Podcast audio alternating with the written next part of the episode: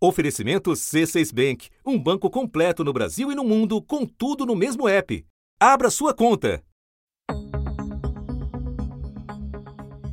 Em setembro do ano passado, não se podia nem discutir o tema. O presidente Jair Bolsonaro mandou demitir o secretário da Receita, Marcos Sintra, que defendia a criação do imposto sobre transações financeiras. Para Bolsonaro, o aumento da carga tributária ou a recriação da CPMF estão fora de cogitação. Quase um ano e uma pandemia depois, a conversa é outra. Eu falei com o Paulo Guedes que você fala CPMF. Pode ser o imposto que você quiser. Tem que ver para outro lado o que, que vai deixar de existir. Você vai diminuir a tabela de imposto de renda, percentual, vai aumentar a isenção, vai exonerar a folha de pagamento, vai também acabar com o IPI. Então eu falei para ele, quando for apresentar a vocês, botar os dois lá da balança. Se o povo, o povo não quiser, não vou falar nem parlamento, nós, somos, nós e o parlamento somos subordinados ao povo. Mas vamos achar que não deve mexer, deixa como está. O novo imposto não consta das propostas tributárias já enviadas pelo governo ao Congresso, mas está prometido para breve e é principalmente dele que se fala. Incidiria sobre o comércio eletrônico e também sobre transações financeiras. Seria uma, uma alíquota de 0,2% e como seria cobrada até sobre saques de dinheiro, é sempre associada à antiga CPMF. A contribuição provisória sobre movimentação financeira incidia sobre quase todas as transações bancárias, como saques em dinheiro, transferências, quitação de faturas e boletos. Quando foi extinta pelo Congresso, em 2007, sua alíquota era de 0,38%. A CPMF era para ter sido uma contribuição provisória sobre movimentação financeira, mas ficou em vigor por 10 anos. Da redação do G1, eu sou Renata Loprete e o assunto hoje é o imposto de Paulo Guedes. Como funcionaria a nova CPMF e quais são as chances de ela virar realidade? Eu começo este episódio conversando com o economista Eduardo Fleury, mestre em Direito Tributário. Depois falo com a repórter da TV Globo em Brasília, Cláudia Bontempo. Terça-feira, 4 de agosto. Eduardo, a equipe econômica ainda não apresentou uma proposta propriamente dita, mas a partir do que já foi dito e publicado, você pode nos explicar o que seria esse novo imposto digital e o que ele tributaria? Algumas vezes as, a comunicação do governo dá a impressão que existe um misterioso imposto de uma base que ninguém conhece, entendeu? Alguma coisa mágica que vai conseguir arrecadar muito dinheiro com pouca alíquota. Mas, na verdade, o que a gente vê claramente é que isso só pode ser é, uma réplica, digamos assim, com algum enfeite de uma CPMF. Entendeu? Então, a nossa a, a transação financeira, especialmente aquela feita por meio eletrônico, que na prática hoje em dia todas as nossas transações são feitas por meio eletrônico, então é, essa vai incidir a CPMF, com segundo a proposta que foi colocada, com uma alíquota de 0,2%. Bom, já que você é, colocou na nossa conversa o nome que vem à cabeça de todo mundo quando o governo fala desse novo imposto, eu agora te pergunto quais seriam as diferenças, se é que existiria alguma, e as semelhanças em relação à afinada CPMF. Olha, apenas o que a gente tem hoje é uma base de transações que ela, é que ela é muito mais, digamos assim, composta, né? Por transações que a gente chama de feita em meio eletrônico, em marketplace, né, big techs e tudo mais. Mais e mais então, estamos entrando no mundo digital, onde as operações são feitas digitalmente. Ora, um imposto com uma alíquota pequenininha, 0,20, sobre, por exemplo, comércio eletrônico, tem uma capacidade de arrecadação bastante importante e está crescendo. O comércio digital está crescendo no mundo inteiro. Mas no final do dia é uma transação financeira. É alguém transferindo dinheiro de uma pessoa para outra, seja por natureza de compra, venda, empréstimo, doação. Eduardo, o governo fala em usar esse novo imposto, caso ele seja aprovado, para financiar a desoneração da folha de pagamento e o novo programa de transferência de renda que viria substituir o Bolsa Família. Para isso, o objetivo seria uma arrecadação acima de 120 bilhões de reais com o novo imposto digital, que teria, segundo o ministro Paulo Guedes, uma alíquota pequenininha, de 0,2%. Essa conta fecha, Eduardo? Bom, primeiro que é, mesmo o governo está dizendo que ele não quer desonerar completamente a folha de salário. Né? Hoje nós temos uma alíquota de 20% sobre a folha. É, eles estão propondo, na verdade, desonerar talvez os salários mais baixos. Né? Então, até um salário, até um salário e meio, os empregadores não iriam pagar é, a contribuição patronal, que é de 20%. Então, essa seria a proposta. Porque se fosse a proposta para desonerar 100%, 0,2 seria impossível. Pelos cálculos que a gente faz, utilizando como base a arrecadação que a CPMF gerava em 2007 e 2006, a nossa perspectiva para desonerar 100% da folha, que é uma arrecadação de 250 bilhões, considerando 2017, a gente precisaria de uma alíquota por volta de 1%. E ainda, se sobrar dinheiro, digamos assim, para fazer o programa é, de, é, de proteção de renda. Então, quer dizer, para nós, 0,2 é muito pouco. Eu entendo que talvez eles estejam falando 0,2 de um lado e 0,2 do outro, para chegar em algo próximo de 120 bilhões. Tá. E deixa eu insistir um pouco nesse ponto para que fique bem claro. Você considera que, em primeiro lugar, 0,2 não chega em 120 bilhões.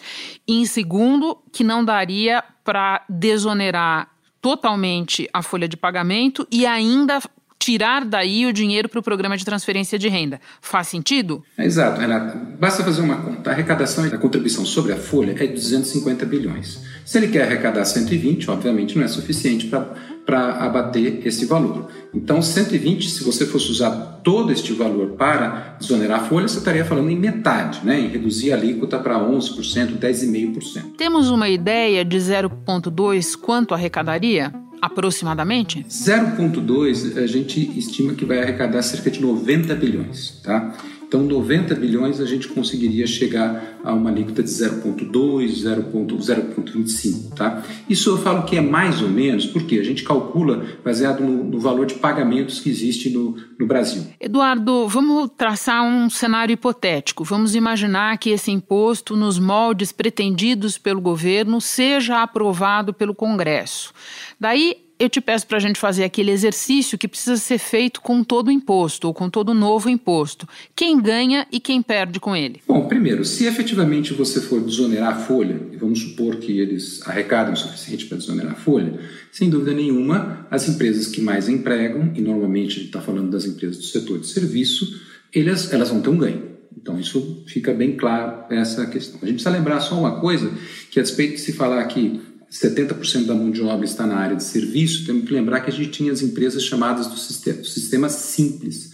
E o sistema simples, eles não estariam abrangidos por essa, digamos, esses benefícios, já que ele paga é, um valor fixo sobre o faturamento. Então, de uma certa forma, ele já tem esse benefício, tá? Então, o que sobra, né, quando a gente olha isso daí, quem vai pagar essa CPMF? Se, a, se as empresas vão pagar menos sobre a folha de salário, quem vai pagar? Na verdade, somos todos nós, né? Inclusive com relação aos pagamentos que hoje não geram valor. Esse é o principal problema. Então, quer dizer, se eu estou transferindo dinheiro, por exemplo simples, né, de mesada para o meu filho, eu vou ter que pagar agora 0,2, 0,4 ou que seja qual seja a alíquota. Quer dizer, transações que não geram valor vão ser tributadas, o que não faz muito sentido, sentido do ponto de vista econômico. A ideia é sempre tributar onde se gera valor e não onde não se tem criação de valor. Transferência de valor simplesmente não seria uma base boa para ser tributada, digamos assim. Para efeito comparativo, para avaliar eventuais efeitos, nós temos no mundo exemplos de países que tenham adotado um imposto parecido com esse que o governo quer criar e o que aconteceu? Nós temos cerca de 10 países, até vocês mesmos do G1 fizeram uma reportagem sobre isso recentemente. Então, é, cerca de 10 países. O que a gente tem a citar, nós temos a Argentina, tá certo? Que também não consegue arrecadar muito. E nós temos, obviamente, a Venezuela, onde o sistema é porque você tem uma máquina de uma inflação tão grande que você não tem mais como arrecadar. Né? Então é um problema. Então a gente não vê isso se espalhar pelo resto do, do mundo. É uma coisa bastante, a gente diz assim, uma coisa bastante limitada. Se fosse tão boa, por que somente 10 países teriam e não vários outros países? Porque nenhum país desenvolvido, que a gente possa chamar, adotou esse tipo de é, de tributação. Eduardo, quando as pessoas falam em tributação digital, em especial recentemente, elas costumam se referir a exemplos da Europa e até tentar estabelecer um paralelo com o que o governo está tentando fazer aqui. É cabível esse paralelo ou o que está acontecendo lá é diferente? O que acontece hoje na Europa é daquele imposto digital que está sendo criado por países como França, Itália, Inglaterra. O parlamento da França aprovou um novo imposto sobre empresas gigantes da tecnologia que deve gerar atrito comercial com os Estados Unidos. Esse imposto estabelece taxa de 3% sobre os ganhos de empresas com faturamento global acima de 750 milhões de euros. O problema é outro. O problema é com o imposto de renda de pessoa jurídica, com o imposto de renda sobre os lucros, né? imposto sobre os lucros. O que acontece, as chamadas big techs, né? Amazon, Google, Apple e etc., eles têm deixado pouco lucro nos países onde eles ganham mais dinheiro. Né? Então, eles vendem muito nesses países europeus e deixam poucos lucros. Eles estão tentando fazer, a OCDE tem um programa chamado BEPS, onde se tenta fazer com que atribua mais lucro para esses países para que sejam tributados ali. Mas isso não está sendo muito eficiente. Em contrapartida, o que, que está ocorrendo? O, o, os países se sentem atingidos porque não estão arrecadando imposto de renda sobre os lucros suficientemente e eles começam a colocar esse, a, a, a começar a cobrar esse imposto sobre vendas, que é chamado imposto digital. Mas o contexto é totalmente diferente. É para combater não uma sonegação do ponto de vista de venda de produtos e serviços, mas sim para combater uma menor atribuição de lucros a cada país onde o consumo é realizado. Esclarecido. E para terminar, Eduardo, te faço uma pergunta de caráter quase que de avaliação política. O presidente Jair Bolsonaro disse que para esse novo imposto ser criado, e ele habilmente sempre faz questão de empurrar a paternidade disso para o ministro da Economia, é como se não tivesse nada a ver com ele, ele diz que outros impostos teriam que deixar de existir. Precisa ver qual deixará de existir disse o presidente. E o ministro Paulo Guedes tem repetido um mantra de que quando todos pagam, todos pagam menos. No geral, do que se sabe até aqui da proposta de reforma tributária do governo, e aí eu já não estou falando mais da nova CPMF, o que é que a gente pode dizer? Ela aumenta ou não a carga tributária? Olhando a proposta que vem é, do governo hoje, ele apresentou até agora a que a gente chama de contribuição sobre bens e serviços, a chamada CBS, em que eles colocam uma alíquota de 12% sobre a receita líquida por fora, como a gente chama, é, e, a, e a ideia de que vai se apresentar uma proposta com a CPMF e a desoneração da folha. Então, a estratégia do governo tem dois pilares. Uma, o convencimento dos setores econômicos, do PIB, agora precisa do apoio do setor de serviços, que é aquele que vai ser mais sobrecarregado com a criação da CBS, naquele imposto que, justa, que junta PIS, COFINS e a alíquota de 12%, que é muito alta para o setor. A, a CBS, é, essa contribuição sobre bens e serviços, na minha opinião, a alíquota de 12% está acima, tá certo? Ela é maior, ela deve gerar uma arrecadação maior do que é, gera, do que o, o, o PIS-COFINS que ela está substituindo.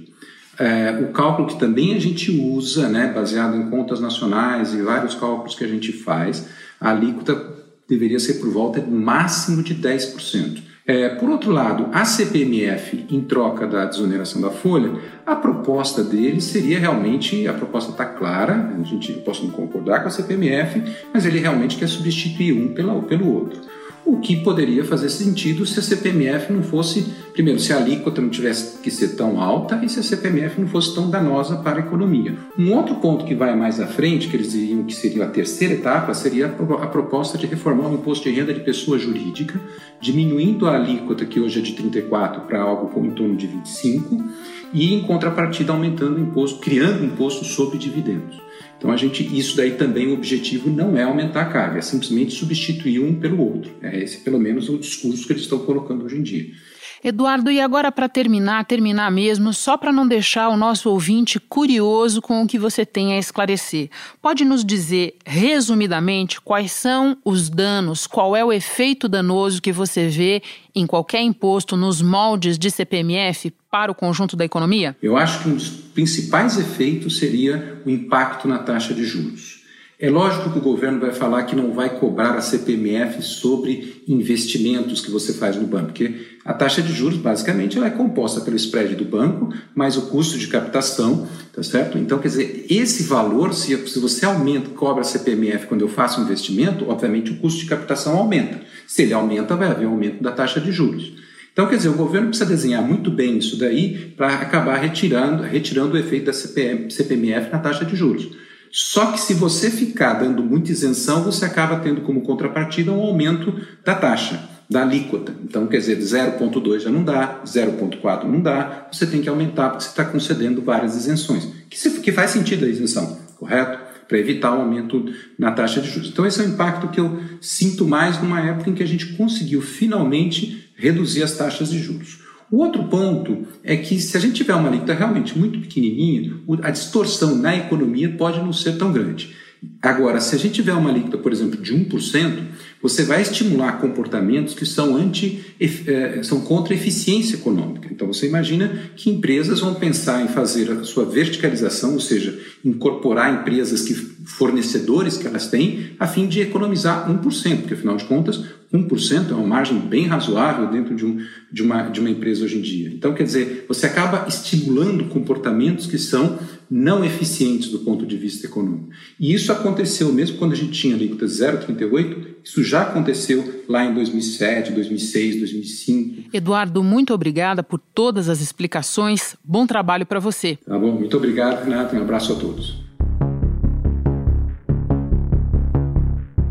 Cláudia, são muitas as propostas de reforma tributária em discussão no Congresso. Você pode lembrar para nós, quando a gente fala especificamente das propostas do governo, qual é o status legislativo dessas propostas? E comparando com as outras também. A gente já esperava desde o ano passado a proposta do governo. Por quê? Porque já existia uma proposta no Senado e uma proposta na Câmara, e elas iam já estavam avançando nas suas comissões. Os parlamentares eles devem elaborar um texto de consenso que una as ideias que tramitam na Câmara dos Deputados e no Senado Federal. E aqui no Congresso, tanto na Câmara quanto no Senado, por isso existe essa comissão mista, eles estão discutindo esse assunto há mais de um ano.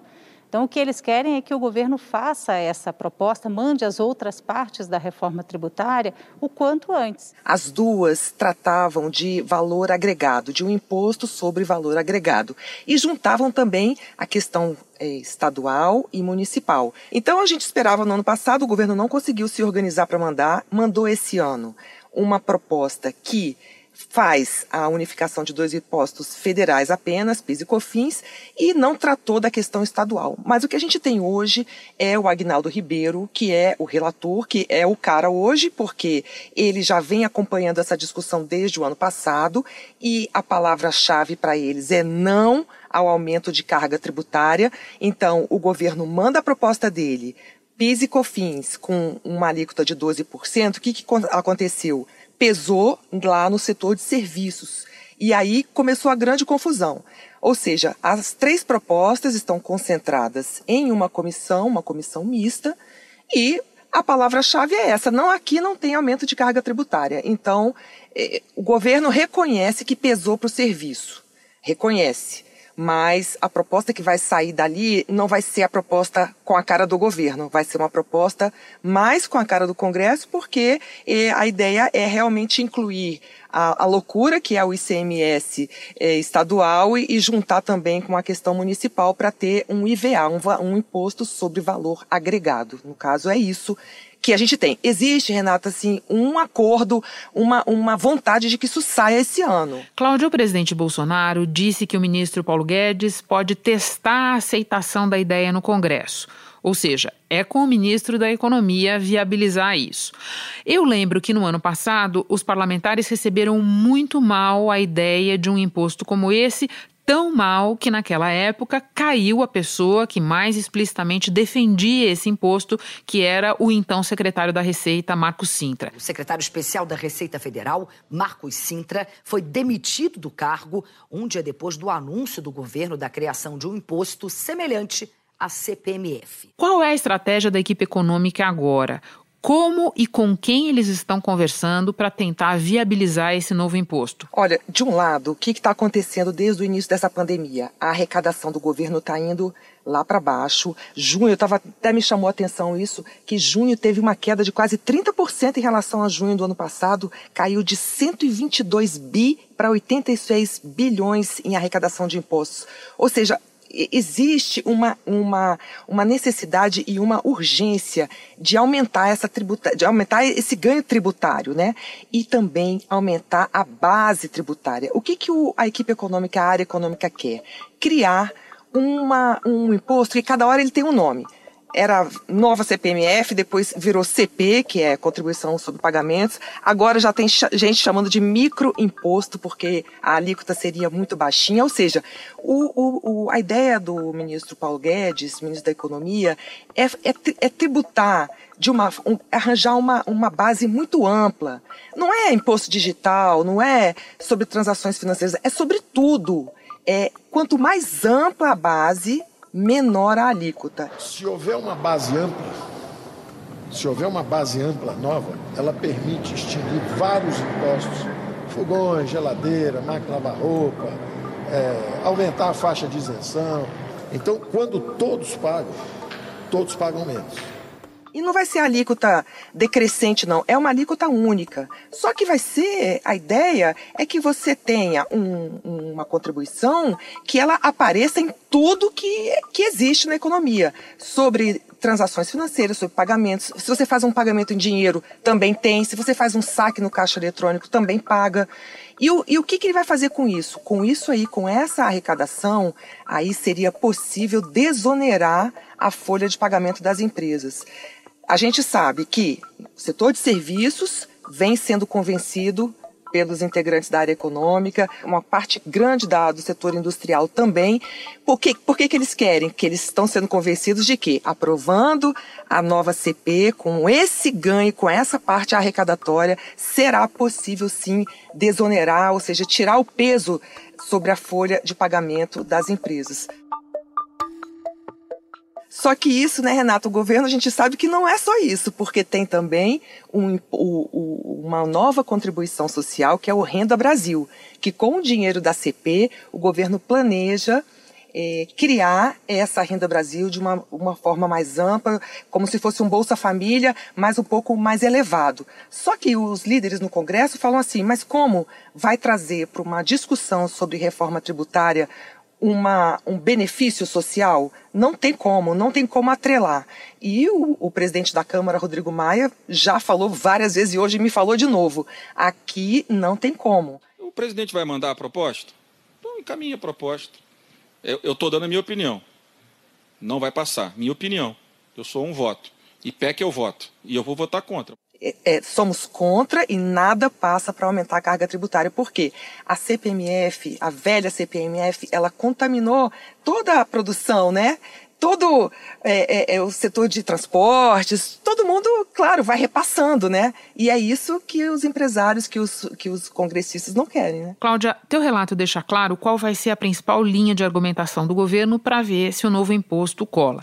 Agora, considerando o contexto da pandemia, mais gastos, arrecadação em queda e também a situação do governo no Congresso, ou seja, você tem o presidente da Câmara, Rodrigo Maia, dizendo que não topa, mas você tem outros líderes, outros parlamentares se entendendo diretamente com o governo, levando tudo isso em consideração, qual é hoje a chance desse imposto emplacar? Eu lembro que uma vez, até conversando com o ministro Malan, na época que o ministro Malan era ministro da Fazenda, ah, não, agora a reforma tributária sai porque o país não aguenta mais, senão o país vai quebrar, né? E estamos hoje discutindo exatamente a mesma coisa, né? Desde a época lá do Fernando Henrique, discutindo a mesma coisa que é o principal, é o primeiro passo criar um, um, um IVA, né? O valor agregado é uma forma moderna de tributar. Só que aí, essa parte agora, ela nem, nem é muito muito polêmica mais. Essa parte deve sair esse ano. Agora, CP ou CPMF ou microimposto, sei lá, imposto digital, a chance disso passar no Congresso hoje, de acordo com as lideranças, é nenhuma. Renata, tem uma, uma coisa, né? Antes, a área econômica estava vendendo que ia fazer uma desoneração ampla da folha de pagamento. E eu já soube, uma fonte muito quente, que, que não existe a menor chance de ser uma desoneração ampla, vai ser uma, uma diminuição de impostos desoneração ampla, pode esquecer também. Boa, Cláudia, muito obrigada por nos trazer a tua apuração, o teu termômetro da situação toda. Bom trabalho para você aí. Muito obrigada, bom trabalho para vocês também, Renata. Um abraço. Antes de terminar, um aviso. O governo vai liberar o auxílio emergencial para mais de um milhão de beneficiários. As novas datas anunciadas são válidas para dois grupos: aqueles que receberam as duas primeiras parcelas, mas tiveram o pagamento suspenso no mês passado, e aqueles que recebem o pagamento pela primeira vez. O governo vai depositar o dinheiro na conta poupança entre os dias 5 de agosto, esta quarta-feira, e 26 de agosto, de acordo com a data de nascimento. Para saques em dinheiro, o calendário vai de 8 de agosto até 17 de setembro. Ainda existem quase 440 mil pedidos de auxílio emergencial em análise no governo. Este foi o assunto podcast diário disponível no G1 e também nos aplicativos Apple Podcasts, Google Podcasts, Spotify, Castbox, Deezer. Nos aplicativos dá para seguir a gente e assim ficar sabendo toda vez que tiver novo episódio. Eu sou Renata Loprete e fico por aqui. Até o próximo assunto.